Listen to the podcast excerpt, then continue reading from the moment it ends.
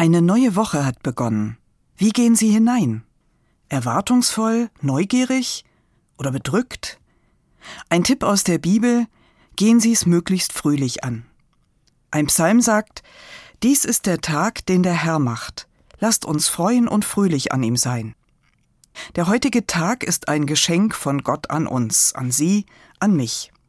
Er hat vielleicht schon oder kann noch Trauriges oder Schlimmes bringen, aber hoffentlich auch Gutes, Helles und liebevolle Momente.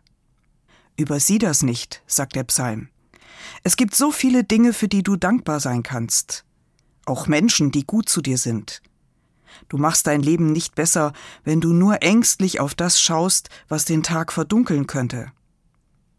Klar, manchmal leichter gesagt als getan.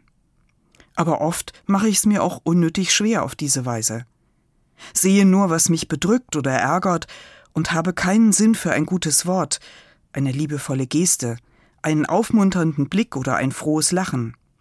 Für all die Kleinigkeiten, die meinen Tag hell machen wollen. Das ist so ähnlich wie mit dem berühmten Glas, das ich als halb voll oder halb leer ansehe. Und ein halb volles Glas schmeckt sicher besser als ein halb leeres, obwohl das gleiche darin ist. Halb leer sagt, bald ist nichts mehr übrig.